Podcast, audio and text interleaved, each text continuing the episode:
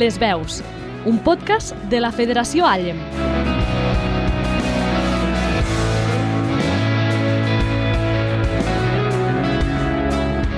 I avui estrenem Les Veus, un programa de la Federació Allem per donar veu, precisament, a les persones amb discapacitat intel·lectual de les comarques de Lleida, l'Alt Pirineu i l'Aran.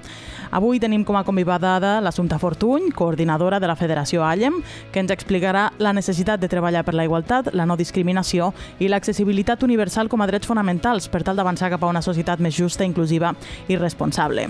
I també tindrem les veus convidades del Jaume Belló, la Sílvia Soler, la Sofia Criado, l'Alba Fernández i l'Albert Ros per parlar de les seves inquietuds i de les seves experiències i demandes. Així doncs, comencem.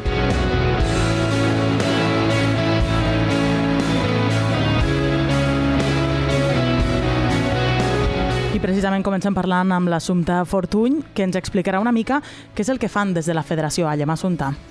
Hola, bon dia. Gràcies UAU Ràdio per donar-nos aquesta oportunitat de començar aquesta aventura. Nosaltres a la Federació Allem som una agrupació d'entitats que eh, representa els drets de les persones amb discapacitat intel·lectual a les Terres de Lleida. Hi ha 18 entitats socials que estan agrupades amb aquesta federació per treballar junts per la defensa dels drets de les persones amb discapacitat. I treballen més de 3.000 professionals que donen suport a més de 5.000 persones amb diferents situacions de discapacitat, la majoria, com dèiem, discapacitat intel·lectual. I també hi ha 11 centres especials de treball, i en aquests centres hi treballen unes 1.000 persones que produeixen béns i serveis de qualitat amb valor social. El que volem destacar és que totes aquestes organitzacions estan distribuïdes a les diferents comarques del territori de Lleida i ofereixen suports perquè les persones que els necessitin puguin desenvolupar la seva vida el més autònomament possible i eh, integrar-se a la comunitat i formar part de la comunitat i transformar-la perquè sigui més inclusiva i més socialment responsable. Mm -hmm. El programa l'enfocarem parlant dels drets de la Convenció Internacional de les Persones amb Discapacitat. És una convenció de la ONU que es va aprovar el 2006, que a Espanya es va firmar el 2007 i va entrar en vigor el 2008. Això vol dir que tots els drets que s'hi reconeixen són de plena aplicació a casa nostra. I, per tant, si hi ha 50 articles que recullen drets de les persones amb discapacitat, vol dir que tenim molta feina per fer. I amb aquest programa el que volem fer és explicar-ho en primera persona, sense complicar-nos amb les paraules i amb llegir textos jurídics, sinó parlant de nosaltres. Si et sembla, Assumpta, mm, aquesta part eh, la farem d'express, però explica'ns una mica quins són mm, potser els més importants d'aquests 50 articles que comentaves, quins són aquells eh, drets més, més rellevants, més destacats? Parlaríem com a base del dret a la igualtat i la no discriminació, incloent la no discriminació de gènere per ser dona. Hi ha una doble discriminació amb uh -huh. les dones eh, que, a més a més, tenen una discapacitat.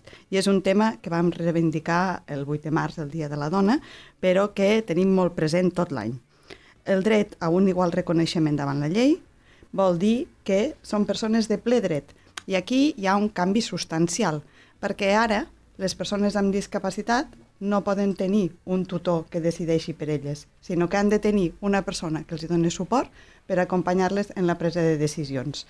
Això, que sembla potser una mica difícil d'entendre així en fred, vol dir que qualsevol decisió de qualsevol persona té validesa davant de tercers i no es pot imposar, sinó que s'ha d'acompanyar a fer un raonament i un procés eh, de presa de decisió conscient. Mm -hmm. eh, eh, suposo que aquesta part també és una de, de les tasques que feu des d'Allem, traslladar a, a la importància no? de respectar aquesta voluntat de, de les persones usuàries a la ciutadania. Suposo que això també és una de les reivindicacions. Sí, sí, claríssimament, perquè com a ciutadania hem avançat molt, perquè ara ja no ens imaginem eh, segons quines situacions d'amagar, d'ocultar o de no reconèixer drets de les persones amb discapacitat, però encara queda moltíssim camí per fer.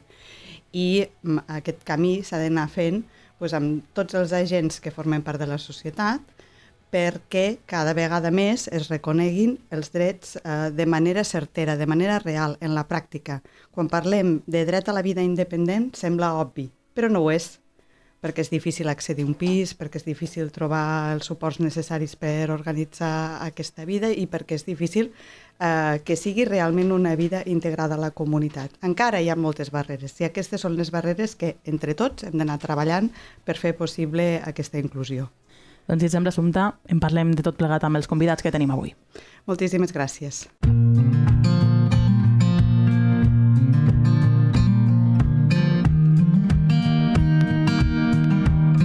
La veu de les persones.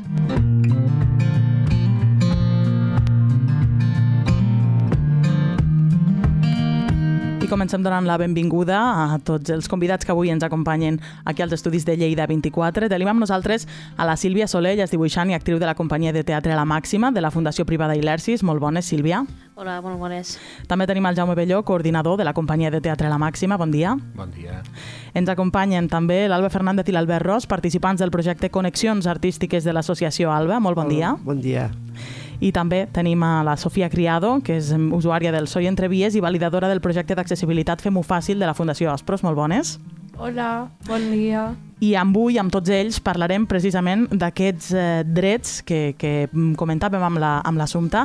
La, per començar, mm, és el primer cop que parleu a, a la ràdio. L'Albert ja m'ha xivat que no, que ja és un expert en això, eh? La resta és el vostre primer cop, davant un micròfon? No, No? No. Fantàstic. Sí, la meva primera vegada és Sí? aquesta. Bueno, ja veuràs que això és com parlar entre amics, així que no, no ens hem de preocupar. Comencem pel Jaume. Eh, després d'escoltar l'assumpte, quina és la teva visió i la teva experiència pel que fa a la igualtat de drets i d'oportunitats en l'accessibilitat a tots els àmbits de la vida? Jaume. Va, jo estic molt d'acord amb l'assumpte que hi ha molta feina per fer i una de les coses que pretenem amb la companyia La Màxima era aquest, aquest punt que deia ella de la vida integrada a la comunitat.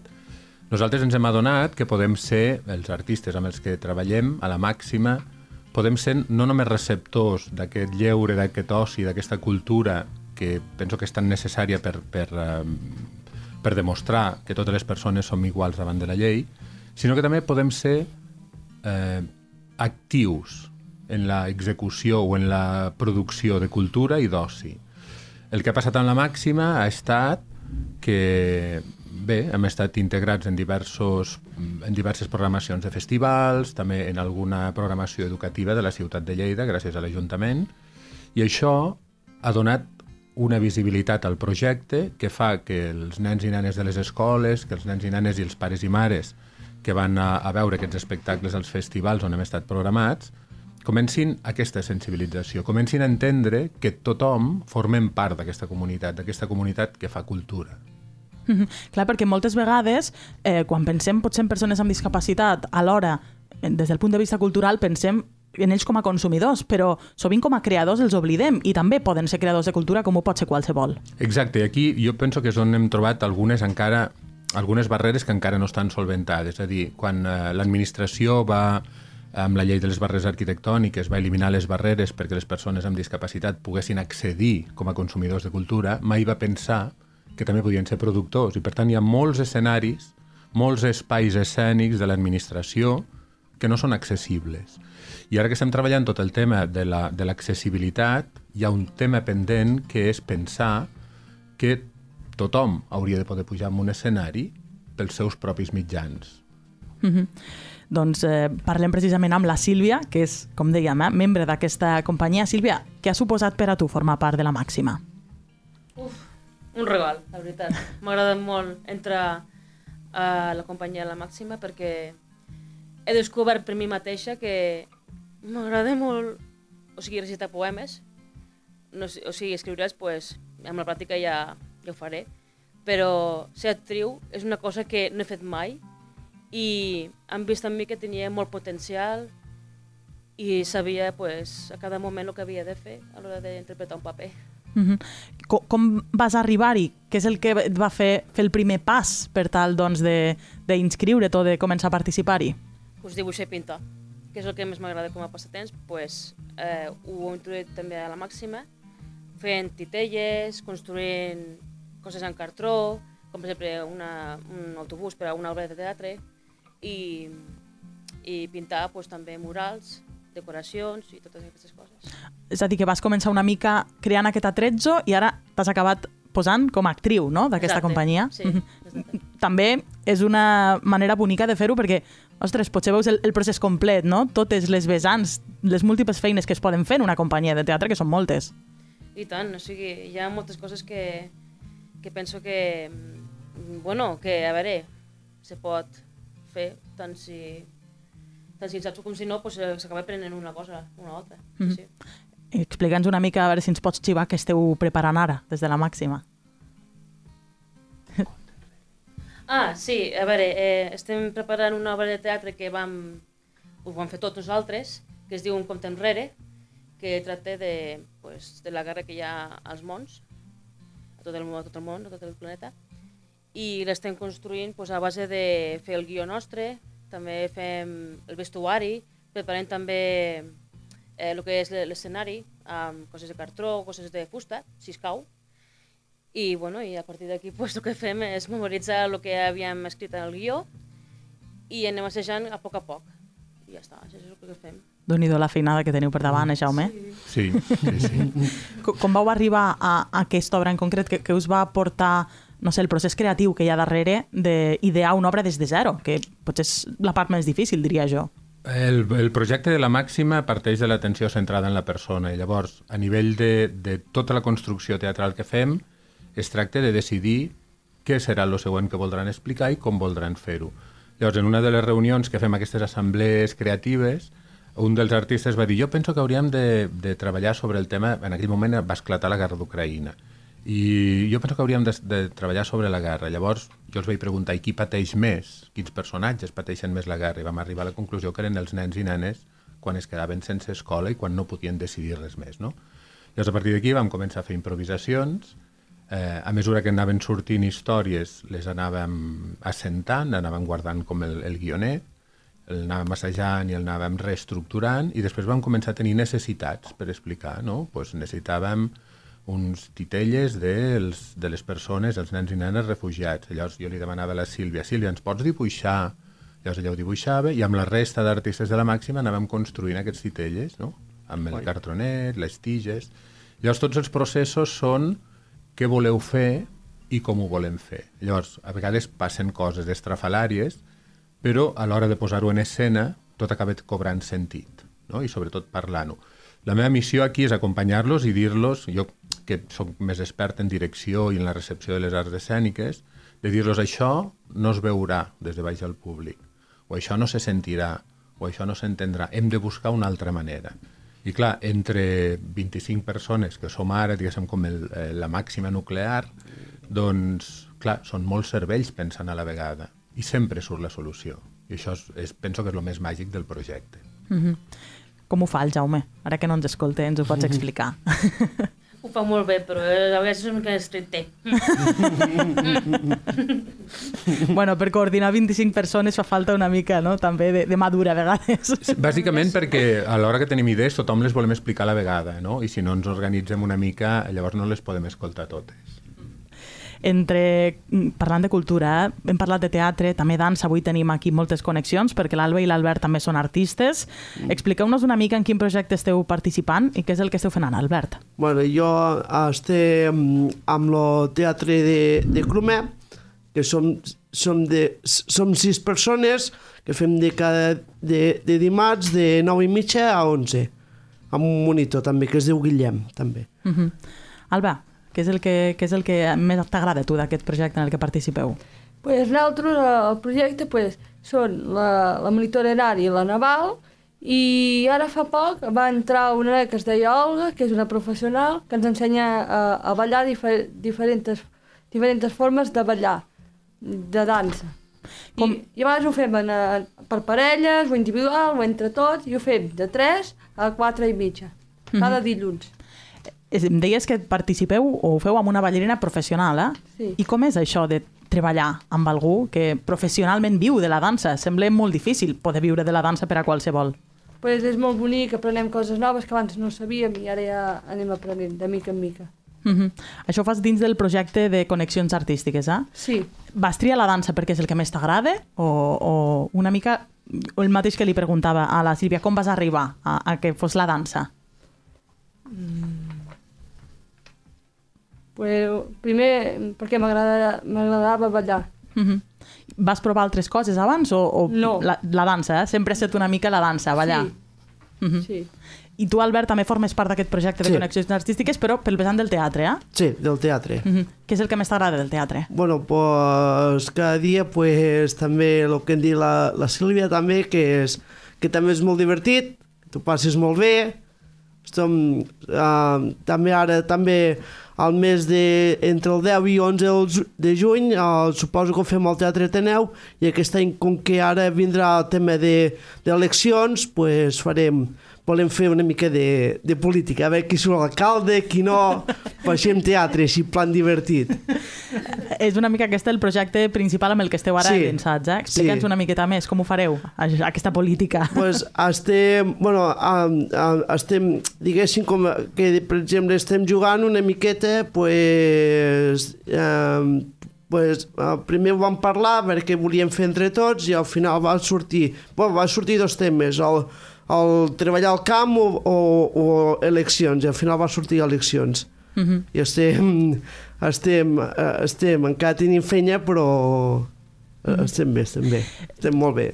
Tots aquests processos artístics, co- com ens explicaven el Jaume i la Sílvia, darrere hi ha molta feina que després al final s'acaba plasmant doncs, quan puges a l'escenari, quan fas aquesta representació.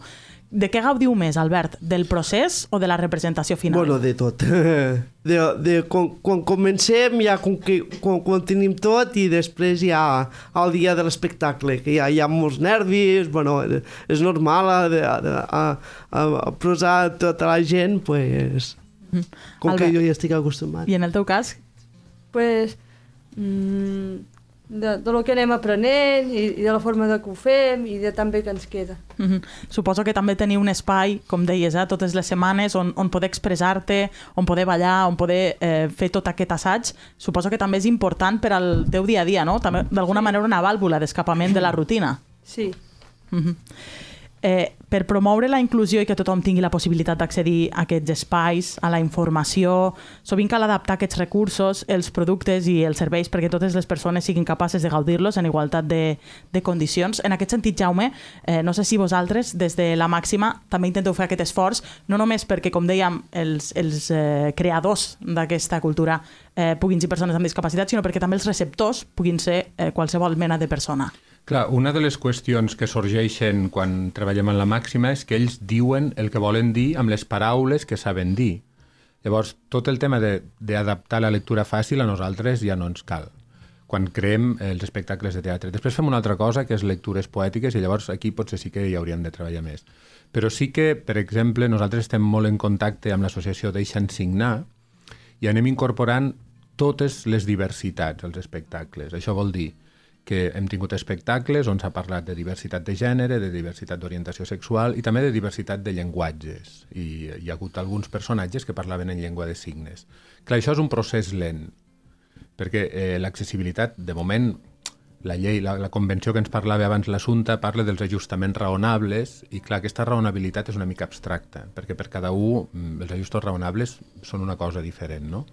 I ens adonem de que és lent, de que cal fer molta feina, com deia ella.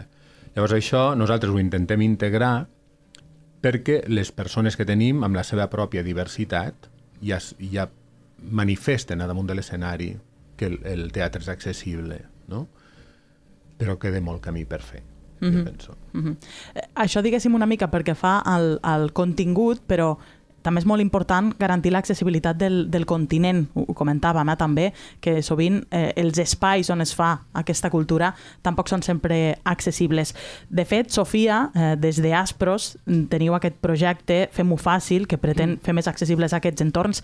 Explica'ns una mica en què consisteix aquest projecte, què és el que feu des d'Aspros? Pues el que fem des d'Aspros en el projecte Fe- Fem-ho fàcil és... Eh, somos un grupo de validadores que nos llegan los documentos en lectura fácil. Los leemos y si hay cosas que no se entienden, lo decimos y se modifica. Y hemos validado para la paería la panera y documentos para el centro. Y ahora estamos haciendo la nave accesible, cada planta de un color y cada taller con su nombre. Y su pictograma, pues primera planta, segunda planta, tercera planta y planta baja. Cada planta de un color y en el suelo las flechas a cada planta.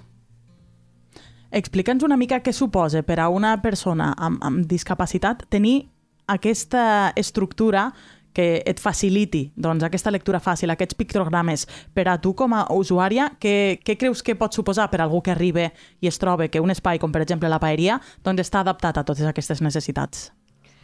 Pues yo encuentro que para alguien que llega nuevo y que, por ejemplo, no sepa leer o, o, o no sepa hablar, que sea más fácil entenderlo y, y que pueda llegar a los sitios y hacer accesible la ciudad también. Suposo que per a, a nivell d'autonomia és molt important, no?, per mm, sentir-vos això, persones plenament autònomes. Us facilita això molt les coses. Sí, eh, hacer los documentos en lectura fácil, pues nos facilita bastante a la hora de ser más autónomo, de poder depender de ti mismo. Uh -huh. En aquesta mateixa línia, Albert, em sembla que tu també participes, col·labores amb el projecte Trenquem Barreres. Sí. Què és una mica el que feu en aquest projecte? Pues ara estem, estem, estem preparant un projecte per, que, que serà mirant com està el Museu de Targa i, i ens hem trobat que hi ha moltes coses que estan malament. A nivell de barreres arquitectòniques, entenc, eh? Sí. Explica'ns una mica a- algun de, alguna d'aquestes coses que heu detectat, que per exemple... Pues, per exemple, ha, que, que hi ha el, allà al Museu de Targa hi ha, hi ha una rampa que, que per, la, per la gent en cadira de rodes els hi costa molt de baixar i pujar. És massa, té massa sí, pendent, entenc, massa eh? pendent. Mhm. I ara estem intentant treballar això del Museu de Targa. Clar, suposo que també és important que les persones usuàries d'aquest tipus doncs, de, de rampes, en aquest cas, siguin una mica les que donin el vistiplau, no? que allò realment és efectiu i, i que és útil per a, per a les persones que ho han d'utilitzar. Sí, sí. És una mica la tasca que, que feu també, Sí. eh, Sofia, en aquest cas vosaltres, no? que, que realment aquelles mesures que s'han implementat siguin efectives i siguin útils, en realitat.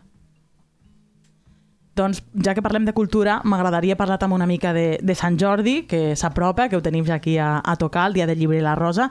Creieu que fan falta, per exemple, més llibres adaptats a la lectura fàcil, Sofia, en aquest sentit? Sí, yo creo que sí, que fan falta més llibres a, adaptats a lectura fàcil perquè qualsevol persona que sàpi llegir o no, o sàpi parlar o no, eh, el poder veure.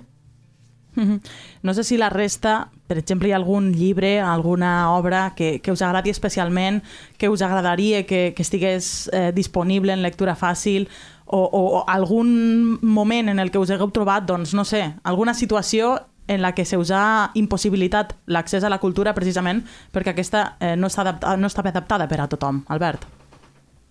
No t'hi has trobat? No? No. Alba? Tampoc. No? No, jo m'he trobat tampoc. No. Quina sort. és fantàstic, és fantàstic.